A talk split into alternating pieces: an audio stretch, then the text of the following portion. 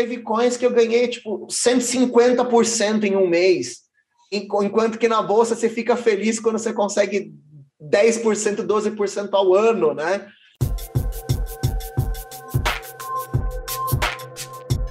Você está ouvindo Contos do Cripto. Bem-vindos a mais um episódio do Contos do Cripto. Chegamos mais um episódio.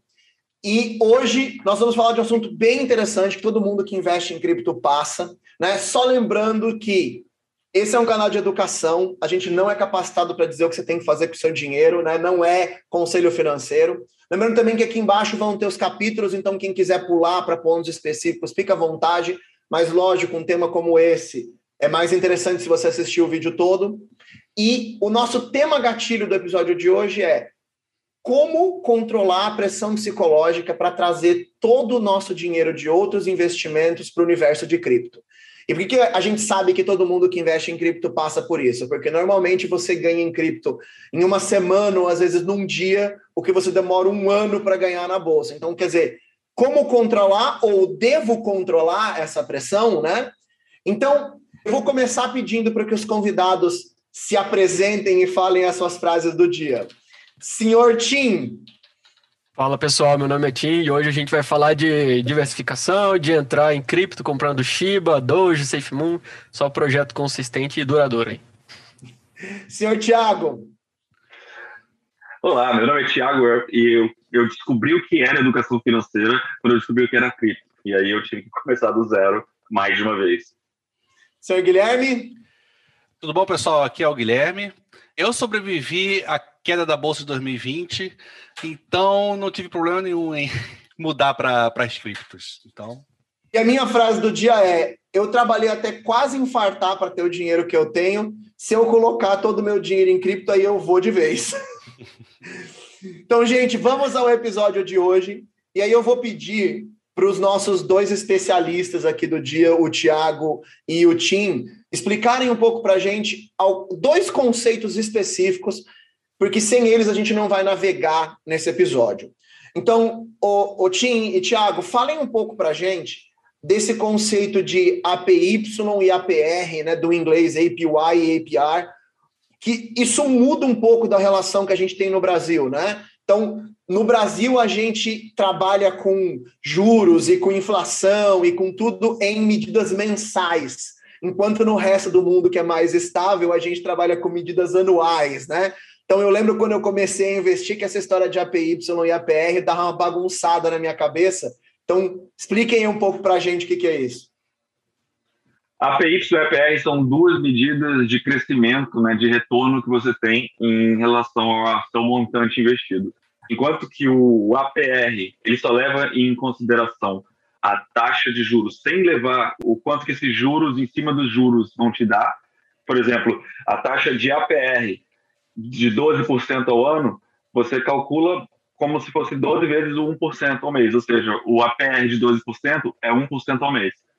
Enquanto que um APY é a taxa de retorno que computa, que leva em consideração os juros que você acumula em cima dos juros. Ou seja, se você colocar 1% ao mês em um ano, esses 12 meses de 1%, isso vai render ligeiramente acima do 12%, dá mais ou menos 12,68%. São medidas que você usa para entender o retorno ao longo do tempo. É, o APR geralmente é usado quando não tem esse, quando não tem uma, um reinvestimento dos juros e o APY é o que eles usam para mostrar quando você tem o, o retorno composto. Então, Legal. basicamente é isso. Quer complementar alguma coisa, Tim? Acho que o Thiago explicou bem claro, talvez só para talvez dar uma clarificada para o pessoal que é mais leigo no, no assunto. É, imagina que esse mês você investiu 100 reais em uma cripto ali e ele rendeu um real a mais. O APR vai ser você não contar esse um real nos próximos rendimentos. O, APY, o APY vai ser como se você tivesse pego esse um real e colocado, virou 101. Então, o próximo mês vai, vai render em cima desse 101 e aí você vai reinvestir nesse dinheiro. Esse é o APY. O APR vai ser sempre em cima do 100, é, mensalmente pensando, né? No, então, a gente aqui no Brasil, e acho que em geral, é muito mais comum a lógica do APY.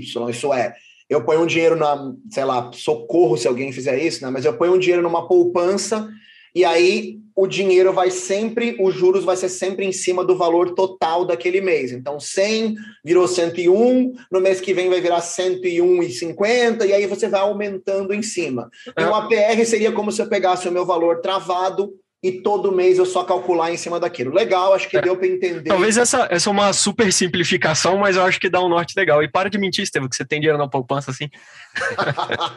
Cara, eu acho que a única coisa que eu não tenho é dinheiro na poupança.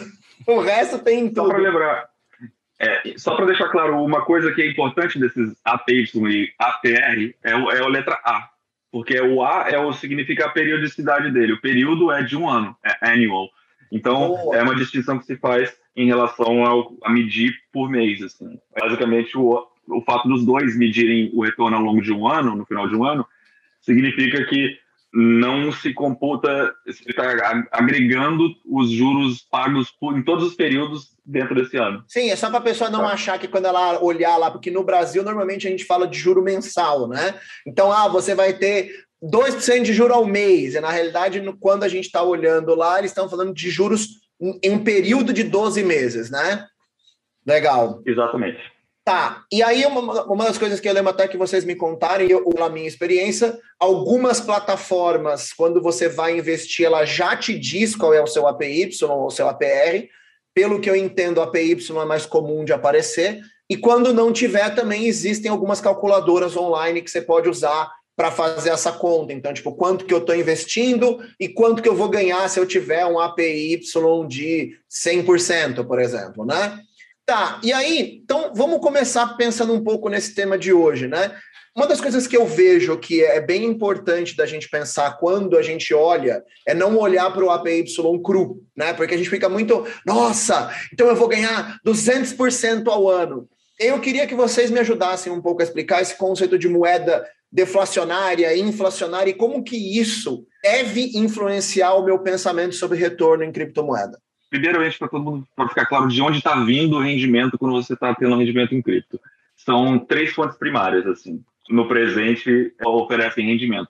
Uma delas é taxa de transação é, em uma exchange, por exemplo, que você paga, que você recebe. A segunda delas é empréstimos, que é muito como acontece no banco tradicional, né? Você recebe um dinheiro que são a diferença dos juros entre o empréstimo de alguém que está pagando, pegando dinheiro emprestado. E a terceira é um protocolo que emite moedas e que recompensa alguém que bota o dinheiro empatado ali, como o Ethereum 2.0 vai fazer. Ele vai te pagar por manter, ele vai te pagar por uma emissão interna para manter Ethereum stake. Então, deixa eu ver se eu entendi. Então, quer dizer, eu posso pegar meu, meu dinheiro, minhas criptos, ir numa plataforma e, como eu faria num banco normal, deixar lá para que aquela plataforma empreste o dinheiro para as outras pessoas. Ela vai cobrar um juro das outras pessoas e vai me pagar uma parte desses juros, né? E aí, quanto mais juros eles estiverem me oferecendo, provavelmente maior o meu risco de colocar o meu dinheiro ali, né?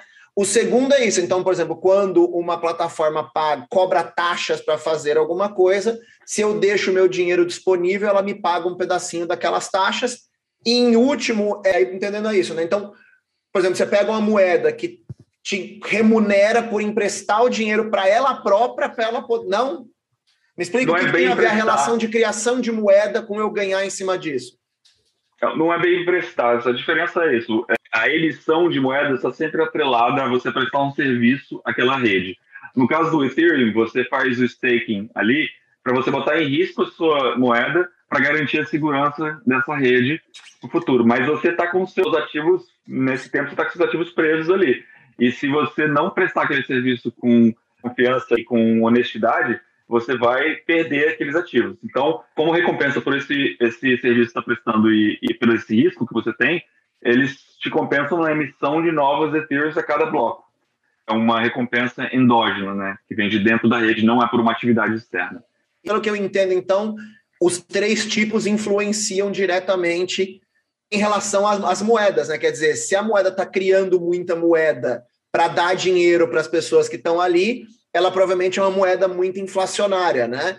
Então, olhar qual é a fonte do pagamento pode ser importante para a gente entender, né? E aí, o que eu imagino é o seguinte, né?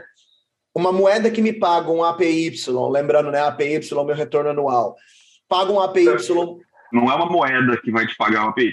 Sempre vai ser uma plataforma ou um smart contract ou algum mecanismo de uma moeda, mas não é uma moeda vai te pagar o APY, é para deixar essa distinção aqui. O Ethereum vai te pagar em IF, né, por exemplo. Mas eu digo assim, se ele está te dando o IF por criação de moeda, significa que ele está gerando uma, uma pressão inflacionária na própria moeda, né? Então, eu penso assim: se você põe lá uma moeda e ela está te pagando, criando moeda para te pagar, não adianta nada ela te dar um APY muito alto se a inflação daquela moeda de 100% ao ano e ela te der 100% de APY, no final das contas você não ganhou nada, né? Então, tomar cuidado para não olhar só o APY. Não é necessariamente porque as taxas de transações de staking são pagas na moeda que necessariamente ela é inflacionária, que é justamente essa proposta nova do Ethereum agora que está de queimar a taxa base deles, destruir o próprio, a própria cripto para justamente ter esse controle de, de ação e não só isso, não incentivar quem faz staking, né, que é a mineração aí do rede do Ethereum, aí atrás de, de lucros e talvez até prejudicar a rede para ter mais lucros. Então eles estão queimando essa taxa base Basicamente é assim, eu vou transferir 100 reais para o Estevão, só que dois reais vai ficar com quem está fazendo essa transferência. O que, que o Ether está fazendo? Ó, desses dois reais, um a gente vai queimar, vai destruir, então você tá, o Estevão vai receber 98, um vai, vai para quem ajudou a transferência, e aí, antes que você tinha 100, agora você tem 99, tá? É, eu tô, de novo, tô fazendo uma super simplificação, tem muitas nuances em tudo isso que eu estou falando. Tem três tipos de taxas quando você faz uma transferência no Ethereum depois dessa atualização. Mas só para a gente ter uma ideia, essa é uma simplificação de como que vai. Então quer dizer que não necessariamente o fato de você criar, você não deve se olhar só para a criação de coins.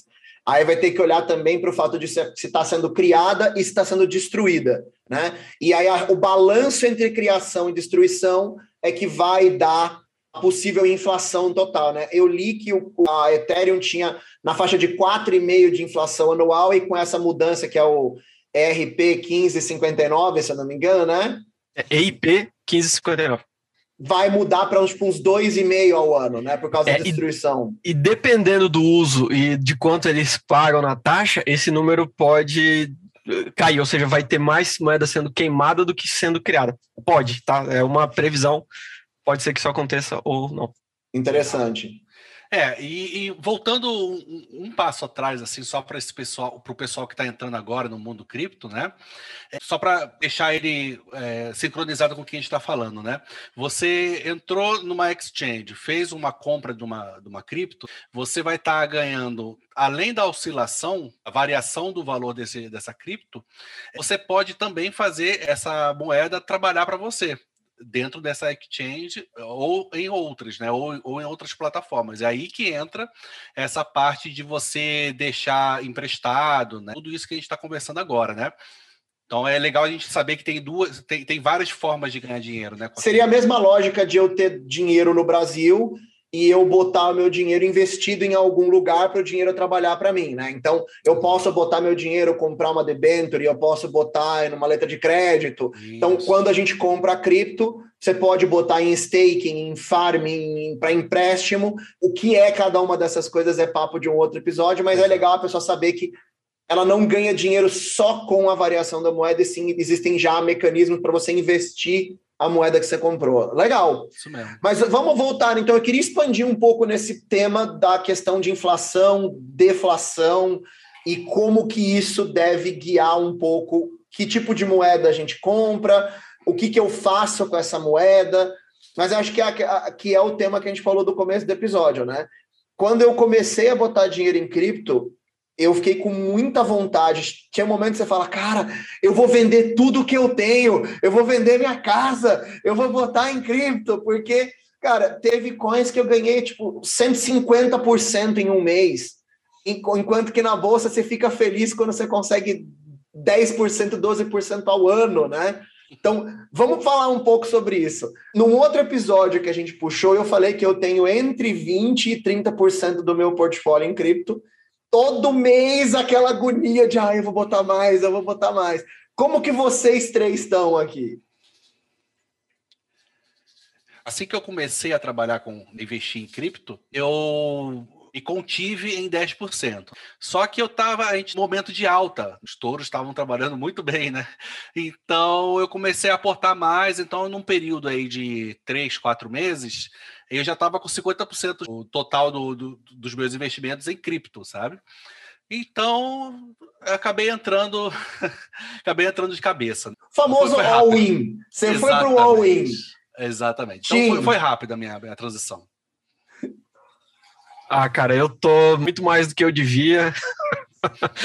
eu, eu saí da bolsa para entrar em cripto, foi uma, é, financeiramente falando, uma das melhores decisões que eu fiz. Também podia ter dado errado, né? Eu tô bem skin the game, bem põe sua boca onde está seu dinheiro, né? Mas isso não é o que eu recomendo para as pessoas. Eu acho que a expressão era põe seu dinheiro onde está sua boca, mas você faz o que você quiser na sua boca, né? Eu não vou falar nada. É, eu acho que, para complementar o que o Tim disse, eu tô bem mais do que eu deveria, bem menos do que eu queria, e eu acho que com certeza bem mais do que a minha mulher queria. Mas eu vejo um pouco a razão para isso sendo o, o, a dificuldade que a gente tem né, com o, o mercado tradicional em ter um retorno que te faça, pelo menos, vencer um pouco a inflação. Então, foi um pouco isso. Eu fui empurrado, da maneira que como eu vejo, eu fico um pouco empurrado para procurar coisas com mais retorno. Lógico que tem muito mais risco, mas enfim. É, então, pelo visto, eu sou o único representante da razão nesse grupo hoje aqui. mas eu vou falar para vocês, gente, é, tá difícil. Tá difícil ser esse representante da razão, porque eu só tomo porrada na bolsa faz uns três anos, só porrada. Cara, quando eu tinha ganhado um pouco, veio a, a Covid e limpou o que eu tinha ganhado. Então, Mas, Estevão, hum. então, é, o problema é que você está investindo numa shitcoin, cara, chamada Real. Aí fica difícil, né? Tá, fica, fica. Mas, cara, e a, o, que, que é doído, né, cara? Você olha lá, eu pego mesmo uma ação que eu invisto na bolsa, eu comemoro, caramba, subiu 3%. Aí eu entro e olho, eu abro meu, meu, meu portfólio de cripto, a moeda mais vagabunda do meu portfólio aumentou 10 naquele dia. Isso quando não é uma que você acerta, por exemplo, eu estava com aquela IOTEX esses dias, ela subiu 500% num dia. Aí você fala, cara, o que, que eu estou fazendo com dinheiro na bolsa? Mas aí eu lembro que eu quase infartei trabalhando e eu falei: não, calma, uma parte desse dinheiro tem que ficar num lugar seguro, eu vou infartar. Mas e aí, me fala uma coisa: como é que tá essa questão de diversificação na cabeça de vocês? Então, pelo que eu entendo, vocês três, o conceito de diversificação para vocês é diversificar dentro do universo de cripto, seria isso? Para mim, sim. Eu acho que cada tipo de, de moeda tem um, ou de token tem uma, um valor. É como se fosse dentro da bolsa mesmo você diversificar em, em setores. E é assim que eu enxergo. Né? Tem tokens são de infraestrutura, tem tokens de layer 1, layer 2, tem tokens de serviços, tokens de governança. Então você faz um equilíbrio de prato igual carboidrato, proteína e gordura. Você mexe ali e faz uma, uma dieta equilibrada. Legal. Tim, você, como é que você faz a sua diversificação? Eu gostei dessa, dessa analogia do Thiago aí, cara. Um prato diversificado, saudável, né? Para muita gente, só tá em cripto é tipo tá comendo doce o dia inteiro, sei lá. Ah, cara, minha, minha diversificação é. Eu, eu, talvez eu devia ter uma mente mais parecida com a do Thiago, no sentido de tipos de projeto, mas eu tenho alguns que eu vejo eles funcionando no longo prazo. Talvez eu não, não olho tanto para a questão de, de infraestrutura e, e, alguns objetivos em geral e fazer essa divisão na carteira.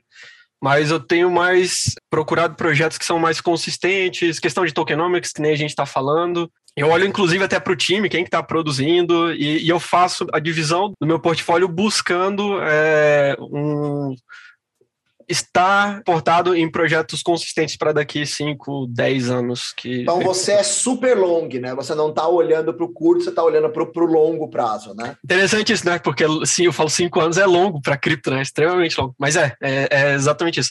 Ah, eu não vou dizer que eu nunca que eu não compro nada, tá? De porcaria. Eventualmente eu tenho um trocado para fazer uma brincadeira ou outra, que nem agora a gente está tendo bastante jogos em DeFi.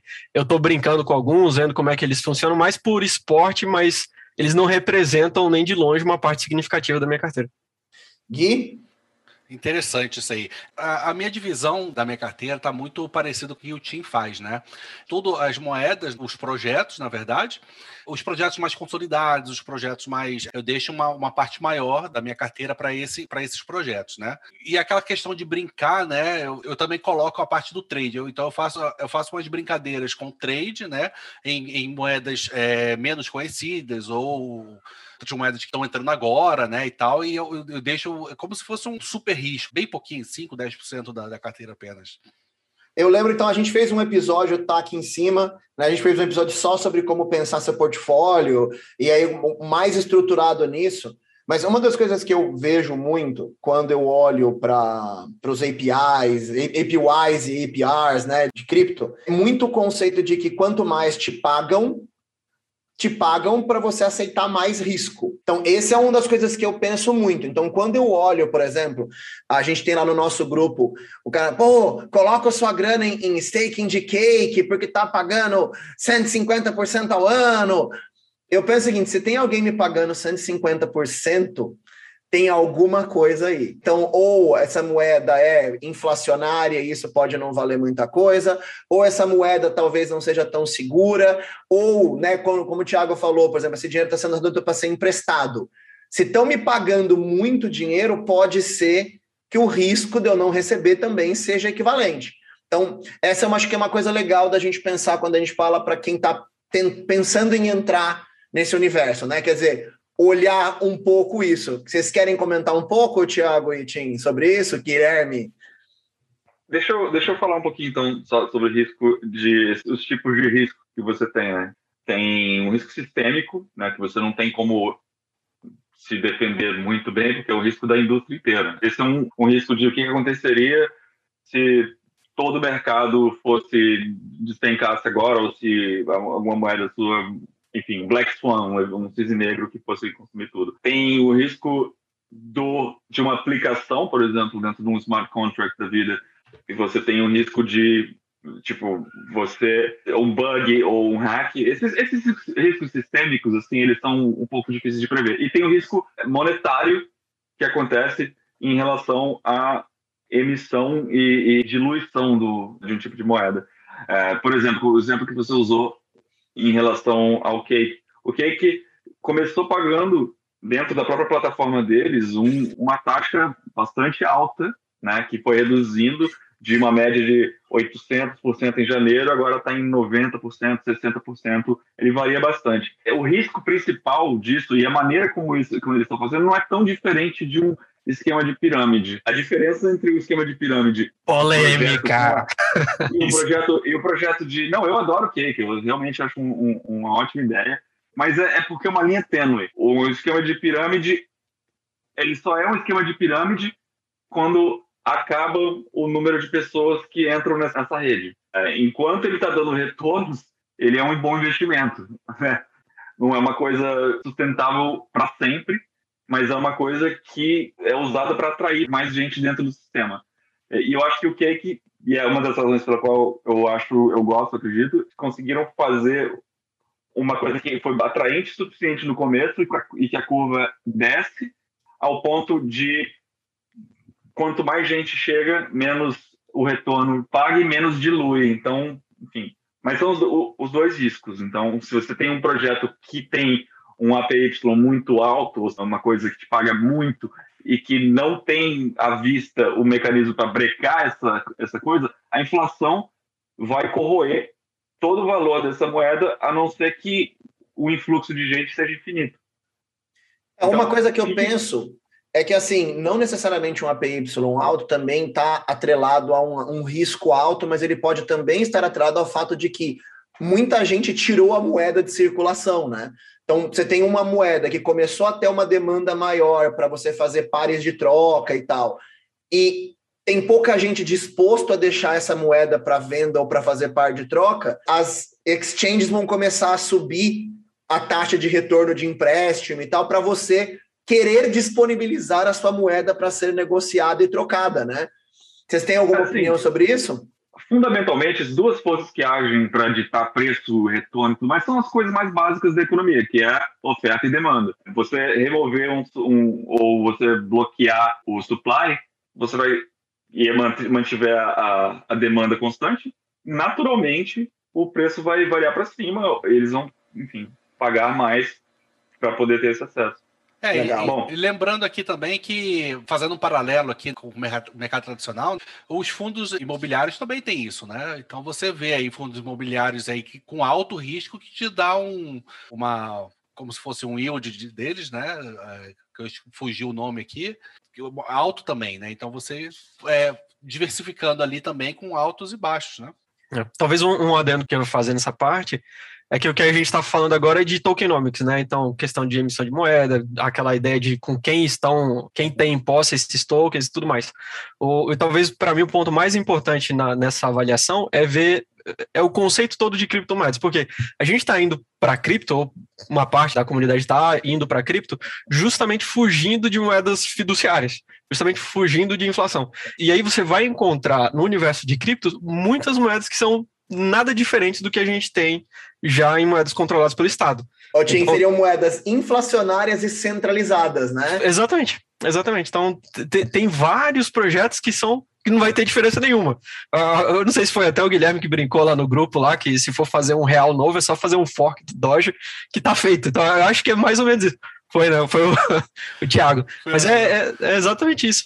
Então, é, só, só concluindo a ideia, que se quando for analisar os, os tokenomics, olhar quantidade de é, emissão de moeda, é, quem, com quem está imposto, como que funciona as taxas. Ô, até isso é uma coisa que eu queria pedir para vocês, né? Vocês dois aqui como nossos representantes, eu e o Gui como os, os aprendentes e vocês mais como ensinantes. Queria que vocês falassem um pouco para a gente sobre tokenomics, porque o que, que, que eu acho que é a coisa que mais me dá dificuldade como novato nesse mundo, tudo que eu tento estudar é muito complexo. Então, para uma pessoa que está, a gente está falando aqui tokenomics, tokenomics, o que, que vocês recomendam para alguém que está querendo entender mais sobre isso? O que, que é tokenomics? O que, que eu devo olhar quando eu vou olhar um tokenomics de uma coin? Então, queria que vocês explicassem um pouco esse conceito. Eu vou deixar para o Thiago entrar talvez na parte de tokenomics mais específica, minha introdução nisso, o, o que aconteceu comigo. A gente não teve aula no ensino médio, nem na faculdade de economia eu não tinha noção do que, que era é, mercado financeiro, eu não tinha noção do que o Thiago falou de ah, o que, que é o básico, é oferta e demanda, né? Do, do, eu não tinha noção disso, eu tive que assistir aula de ensino médio dos Estados Unidos, onde os caras explicam economia básica para poder entender esse tipo de coisa. Então, você não vai pular para tokenomics se você não entende economia básica. Então, vai aprender economia básica primeiro. Isso eu estou falando em 2012, 2013, eu já era formado na faculdade.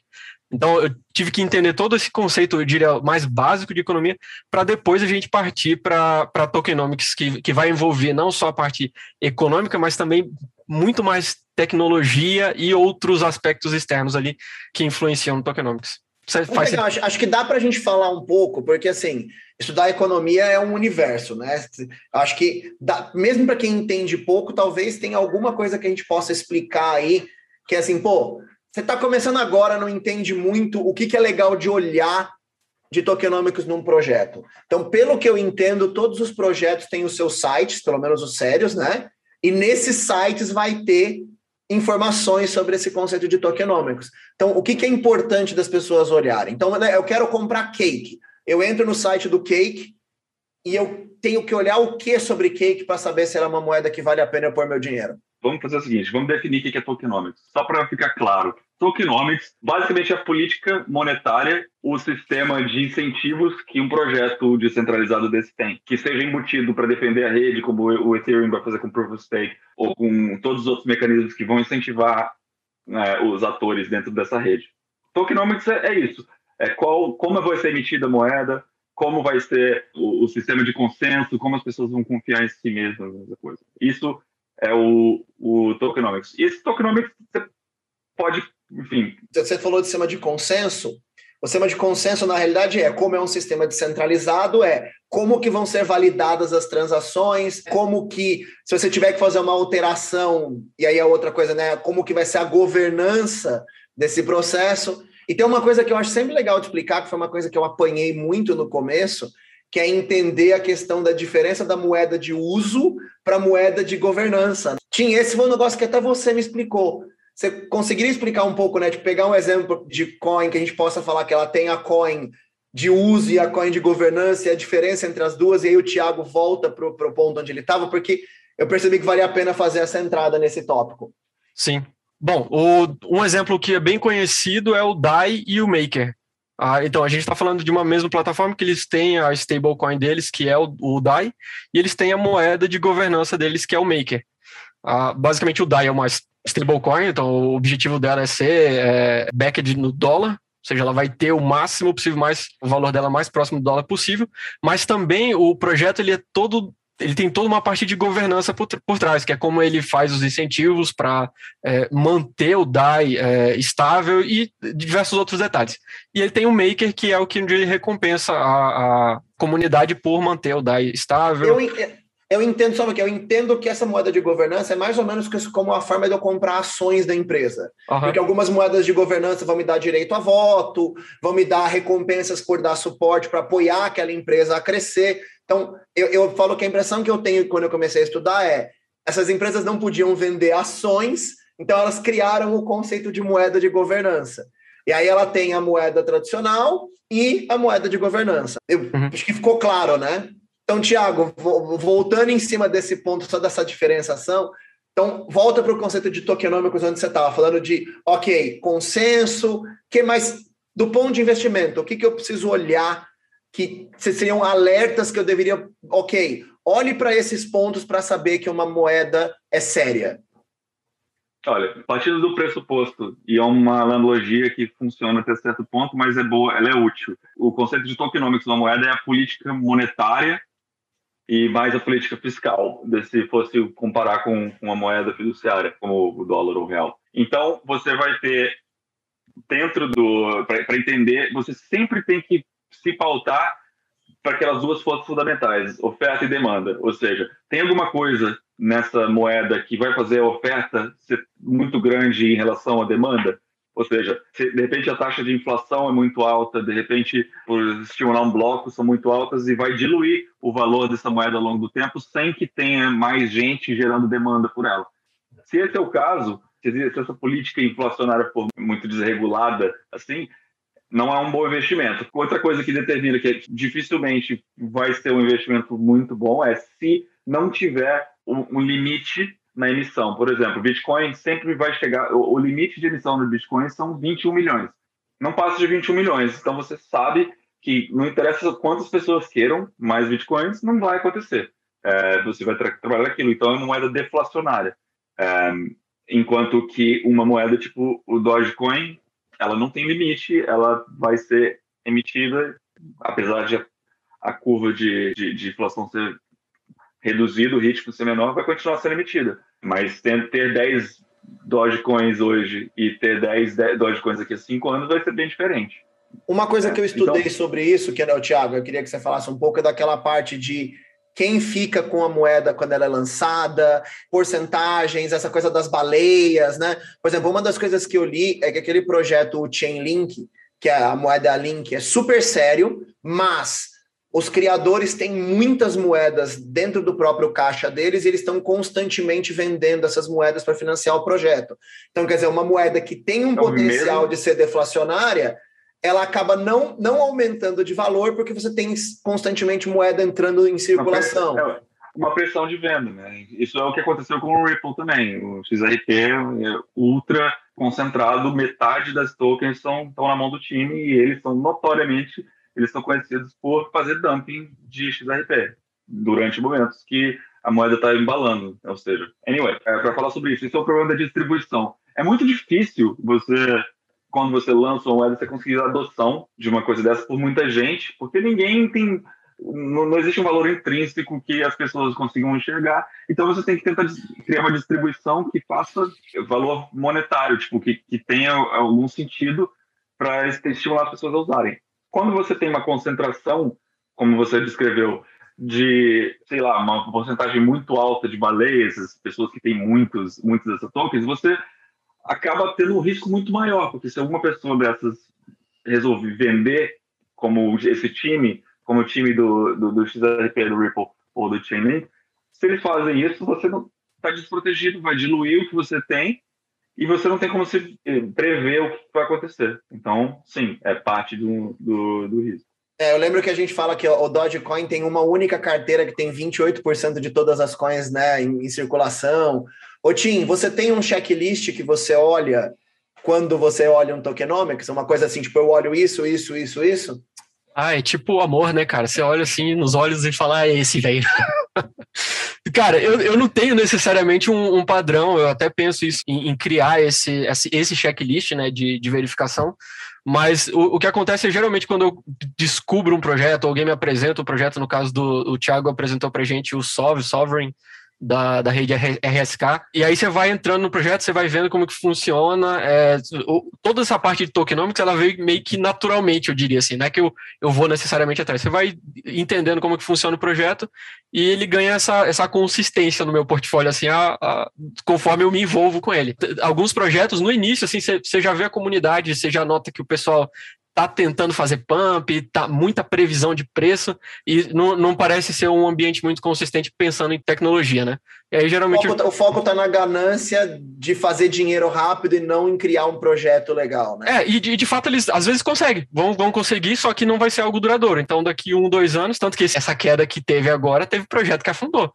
Teve um que chegou a zero aí. Os fundamentos, né? Eu sei que isso pode ser é, ofensivo para o pessoal do mercado tradicional, mas os fundamentos de uma criptomoeda, uma análise fundamentalista, eu diria que é essencial aí para escolher projetos pensando no longo prazo. Mas, pessoal, deixa eu fazer uma pergunta para vocês. É, quando vocês dão, dão uma olhadinha numa, numa moeda, né? Todas as informações de tokenomics estão dentro do site deles, ou a gente tem que dar, dar uma pesquisada na, na, na internet, em fóruns? Como é que funciona essa, esse estudo de vocês? Como é que. É, então, eu acho que uma, uma bandeira vermelha bem grande é quando não, você não consegue encontrar com facilidade isso. Tem projetos que, que realmente é difícil você conseguir encontrar. Eu acho que esses aí são os mais duvidosos. Nos sites dos agregadores de preço, tipo CoinMarketCap ou CoinGecko, você tem resumo de muitas dessas desses parâmetros de, dessas redes. Você tem o limite de emissão, o market cap ali, né? Você tem algumas coisas, o, o, o circulating supply, que é a quantidade de, de moedas que está em circulação naquele momento. E você tem o link para onde você encontra mais informações. Eu acho que vale sempre a pena começar. Eu sempre, então, por exemplo, começo sempre no CoinMarketCap, que é o maior desses agregadores de preço, e eles têm uma quantidade bem grande de informação. Pergunta. também. Vocês já leram, vocês leem o white paper dos projetos, a parte técnica? Sim. Eu se, leio... Se... Vai, Tim, vai, Tim, vai. Você primeiro, Tim, vai lá. Não, eu, eu, ia dizer que sim, eu leio, mas geralmente nunca é de cara, nunca, talvez é a primeira coisa que eu vejo, né? Quando eu vejo que é um projeto consistente, você tá vendo a comunidade, você tá vendo o tipo de trabalho, beleza, agora eu quero ir mais a fundo. Aí eu vou pro white paper. Varia, a, o grau de complexidade de cada white paper é insano. Esse dia eu estava conversando também, até o Thiago estava falando, sobre o white paper do Bitcoin. O, o, início dele é super tranquilo de ler, então eu acho que uma pessoa que não tem tantos conhecimentos técnicos é capaz de compreender aquilo, mas eventualmente ele vai incluindo ali elementos que são mais técnicos da questão de, de, de blockchain e programação. Eu concordo já número e grau com o Tim. Eu vejo, eu, eu leio os, os white papers que me despertam mais curiosidade e que eu quero entender como é que funciona. É, hoje em dia, bem menos do que eu costumava fazer antes, porque com a quantidade de projetos que tem aí é humanamente impossível. Mas eu tento, eu tento ler. E os mais técnicos são, por exemplo, o do Ethereum, o Yellow Paper deles, é muito mais complicado. Eu não tenho o nível técnico necessário para ler o, o, o Yellow Paper do Ethereum mas eu consigo ler o white paper da Bitcoin. Enfim, cada projeto tem uma coisa diferente. Nem sempre você precisa do white paper, mas... É, o, o que eu vejo, então, pegando, voltando aqui para o que a gente pegou do, do, lá do começo, né? Então, e aí, como segurar? Então, eu vou dizer por mim, porque eu segurei, e aí eu queria que vocês também dessem um pouco de conselho para as pessoas, né? Níveis de qual é o seu nível técnico e tal, de o que, que vocês acham que a pessoa deve fazer, né? E lembrando, não é, a gente não está dizendo o que você deve fazer com o seu dinheiro, é só um conselho de quem faz, né? Então, eu, no meu caso, eu, eu gosto muito da frase do, do Warren Buffett, né, que é seja medroso quando todos são gananciosos e seja ganancioso quando todos são medrosos, né? Então, quando eu comecei a investir, eu determinei qual era o, nível de risco aceitável para mim. Então eu peguei todo o dinheiro, eu, eu sou uma pessoa que só tem investimento financeiro, eu não tenho apartamento, eu não tenho nem carro, é, eu ando de Uber, e eu peguei todo o meu dinheiro e pensei, ok, quanto, qual é o nível de risco que eu quero correr? E eu falei, beleza, se eu perder 20% do meu dinheiro, óbvio que eu não vou ficar feliz. Mas isso não afeta o meu projeto de vida em cima daquele dinheiro. Então eu fui, falei também naquele episódio de portfólio, né? Criei um plano que eu ia fazer um aporte semanal em cima de, ok, toda semana eu vou botar um pouquinho. Por que, que eu fiz isso? Porque me segurou o impulso de sair tacando muito dinheiro antes de eu conhecer o suficiente. Porque é o que o Guilherme falou, né? Putz, tá dando muito retorno, o touro, montei no touro, né? Não. E óbvio que o mercado, no bull market, você se acha um gênio, né? Porra, eu botava, cara, eu lembro que eu botei 5 mil num dia, no dia seguinte tinha 9. Aí eu botei mais 5, no, então, tinha 25. Eu falei, cara, que... então assim, a vontade de você catar todo o dinheiro que você tem e jogar ali é muito grande. E aí, só que eu fiz travado, eu não vou colocar mais do que esse dinheiro por semana. E aí, quando eu cheguei, agora eu estou bem perto já do, do, todo o dinheiro que eu quero colocar, eu parei. Então, assim, legal, pode ser que daqui a um tempo eu, eu perceba que eu tenho muito mais conhecimento técnico e eu não acho que eu tenho ainda hoje. Né? Pô, eu ainda tenho algumas dificuldades de entender alguns dos conceitos, então eu acho que 20% está muito bom dentro do, do meu nível técnico hoje. E aí, talvez, quando eu, cara, chegar num nível de conhecimento que o Tim e que o Thiago tem, talvez eu suba para 30, para 40, para 50, não sei, né? Mas eu botei um, um limite. Eu não vou passar de, de 20, 30 enquanto eu não for tiver um conhecimento mais profundo. Não interessa enquanto bull marketing esteja. Porque é isso, cara. Pode ser que a gente tenha um outro crash de novo, pode ser que um governo bote um limite, e aí o dinheiro vai para zero, né? Ou para muito perto de zero. Vocês têm aí algum conselho para a gente, em cima desse tema central de como trabalhar com esse devo ceder o meu impulso, não devo, se eu quero controlar? Qual que é a opinião de vocês sobre isso? Bom, é, vou começar aqui então, só para deixar o resumo da minha filosofia de investimento é eu não invisto, eu invisto numa visão de futuro. Eu acho que, inclusive, por isso que eu estou tão aportado em cripto, porque eu acho que é é, vai ser parte, vai, e já é uma parte bem importante da, da economia do futuro e para onde a gente está indo. Então, de novo, eu não vou dar um conselho que eu não sigo. Então, eu não faço, eu, não faço investimentos em, mercado tradicional por enquanto. Para mim, eu quero construir, ou ajudar a construir esse futuro que eu estou investindo. Então, é uma coisa muito mais filosófica. E em relação a risco, eu sei que eu tenho um apetite de risco maior do que a média. Não, não aconselho que a maior parte das pessoas sigam uh, essa posição, mas uh, pense em o que, que você imagina para o futuro. Se o petróleo te dá um retorno ainda hoje, isso não significa que você deva continuar investindo em, em petróleo e gás para os próximos 20 anos. Eu, essa é a minha filosofia. Tiago, quanto tempo você demorou entre você começar a botar sua grana em cripto e você tá all-in em cripto? Você tem uma ideia? É tempo demais, né? Senão eu não estava aqui falando sobre isso. Eu estou numa praia, em algum lugar, curtindo. Muito é, bom. Mais tempo do que eu deveria, mas mais rápido do que, do que a média. Eu acho que eu tenho um certo mérito que foi coisa de um ano. A questão é que eu nunca tive muito dinheiro para começar. Esse foi o maior problema. E a, o segundo ponto foi que eu tive que me descapitalizar por causa de uma mudança que eu fiz no pior momento da, do crash de 2018, que eu, enfim, tudo que eu tinha investido estava no ponto que valia menos. Então, eu fui obrigado a vender, não teria vendido se não fosse esse caso, é, enfim. Mas, justificativas à parte, eu demorei no máximo menos de um ano para entender. Foi o tempo entre eu entender o que que eu, então, então botar o primeiro, o primeiro dinheiro de verdade e o momento onde eu entendi o potencial daquilo e onde eu estava querendo chegar, onde aquilo poderia chegar. Quando eu entendi o potencial, eu fui all in.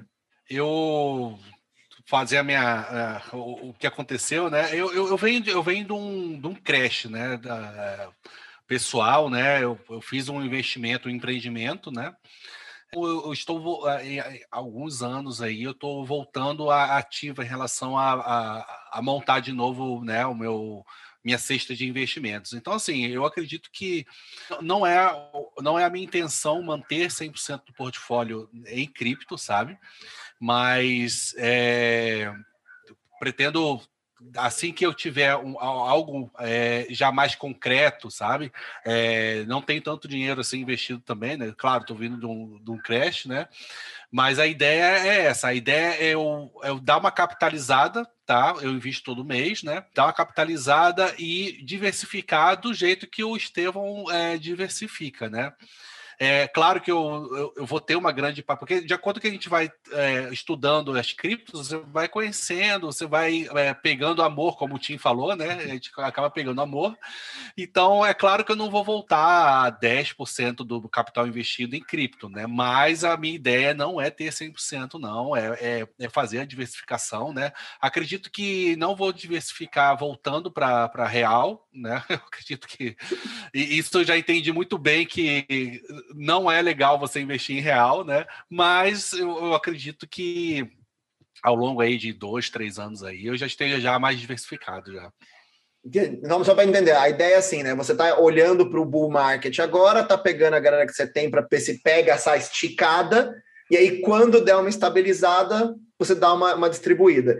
É, uma das coisas que acho que a gente pode falar, ainda tem o time para fazer uh, o término dele, mas até quando, né? Porque a gente está vendo esse bull marketing essas, esses valores enormes, mas isso tem muito a ver com o mercado que está sendo criado. Então, quanto mais gente entra, mais estável ele fica. Como explicou o Tiago, menos incentivo as empresas precisam dar para você querer estar lá dentro. Então, também a gente tem um período aí de talvez alguns anos onde o mercado vai estar tá dando esse tipo de retorno. E aí, eu, pelo que eu entendi, Guilherme, você está assim, bom, eu estou aproveitando esse momento para reconstruir o meu capital, né? Exatamente. Como eu não, como eu não tenho muito a perder, né? Então eu tô, eu tô me arriscando mais do que eu deveria, tá, é, deveria me arriscar, né? Não sou tão jovem assim para quebrar de novo, entendeu? Então, assim, então eu aquela fase de ah, consigo ainda investir, consigo me arriscar muito ainda, mas eu já tenho que ter uma, uma certa prudência em relação a isso, né? Então a ideia é diversificar mesmo ao longo aí do, dos próximos dois, três anos. Legal, Tim. Cara, pensando nessa resposta, eu descobri que eu diversifico meus investimentos trabalhando. tipo, eu trabalho por garantia, vai que as minhas cripto dão bel, entendeu? É, senão eu tava numa praia mesmo, tava lá no, curtindo o sol. O que eu diria para o pessoal é, eu sei que é osso, porque essa é uma tecnologia nova. Se ações, o mercado tradicional, a gente já depende de. Muitas pessoas dependem de casas de análise, de fundos de investimento, confiando em terceiros para fazer seus investimentos, ainda mais pensa cripto, né? Que é uma tecnologia nova com tantos conceitos novos. E aí, a fundo, pesquisar e entender, porque esse, esse seria meu meu conselho, né? Não invista naquilo que você não não entende. E aí o que eu diria, talvez é você não precisa entender talvez todos os conceitos é, de cripto, mas eu, diria o básico, saber os riscos que você está correndo e, e, saber balancear isso com, com prudência, independente da, da, do quanto você está tá pensando em investir. Até uma das, das coisas que eu estou adotando para minha para minha vida e até para o próprio canal de, de, que, eu, que eu fiz, é, eu não vou falar mais porcentagens que eu tive de ganho ou exatamente meu portfólio. Talvez eu comente um outro, porque as pessoas ouvem isso e elas pensam, pô, o cara teve tantos por cento de lucro, ou ah, essa aqui que ele está investindo, então eu vou também. E, e eu vi que talvez isso fique no meio da mensagem que eu quero passar. E a mensagem que eu quero passar é tenta compreender um pouco melhor dessa tecnologia, qual que é a previsão dela para o futuro, quem está adotando, da mesma maneira que alguém ia pesquisar é, uma, uma empresa, uma, uma, ou um fundo imobiliário, coisas do tipo, é, aonde que esses, que, que esses caras estão fazendo, como que é a, o fluxo de caixa desses caras, quem está por trás da empresa, quem são os gestores, talvez essa mesma lógica a gente pode usar para criptomoedas e ter uma noção de onde está tá colocando a grana. Legal. Eu, eu gostei muito do conceito do Thiago, é a segunda vez que ele fala isso, né? E eu gosto muito de que ele bota o dinheiro em, em empresas, né? Mas em, em, em projetos que estão construindo o futuro que ele quer que aconteça. Isso eu acho muito legal. Quer dizer, se eu não quero financiar a indústria do petróleo, eu não vou apoiar a indústria do petróleo. Se eu quero um mundo mais descentralizado, eu vou apoiar a descentralização. Eu acho que se eu pudesse dar só um conselho para as pessoas aqui, de não conselho financeiro, mas de lógica, é isso, né? Entra de pouco, né? Resista à pressão de que, uau, tá dando muito retorno, porque a cripto tem crashes constantes, né? Isso é uma coisa que a gente já aprendeu, né? Então, ela dá aquela esticada e ela cai, e o Thiago aprendeu isso da pior forma, porque ele precisou do dinheiro no momento em que estava lá embaixo.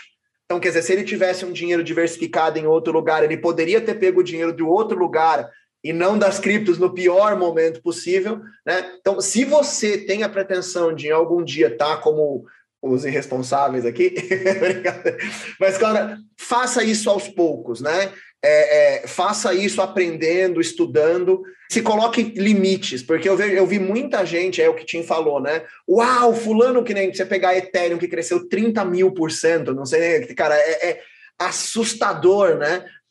Beleza, todo mundo conta pinga, né? Conta as pingas que toma, mas as pessoas não contam os tombos que levam, né? Então, faça esse trabalho de estude, entre aos poucos, tenha responsabilidade, tenha um dinheiro de fluxo de caixa para você não precisar tirar ele de cripto a qualquer momento. Eu vi muita gente botando todo o dinheiro, até o dinheiro da conta do mês, em cripto. Isso é uma responsabilidade gigante, não só em cripto, em qualquer coisa que você fizer, né? Então, acho que esse seria o meu recado para a galera aqui. Querem falar mais alguma coisa no episódio de hoje? Não, Não? se esquece de se inscrever, faz favor. Boa, Tim, bem lembrado. Pedir para a galera se inscrever no canal e principalmente lembrar de indicar para as pessoas que acham que podem aprender alguma coisa com a gente. Então, galera, chegamos ao final do episódio de hoje. Quero agradecer demais para você que está aqui até agora, assistiu a gente aqui, né, tagarelando esse tempo todo. Obrigado mesmo pela presença, pela audiência e até o próximo episódio.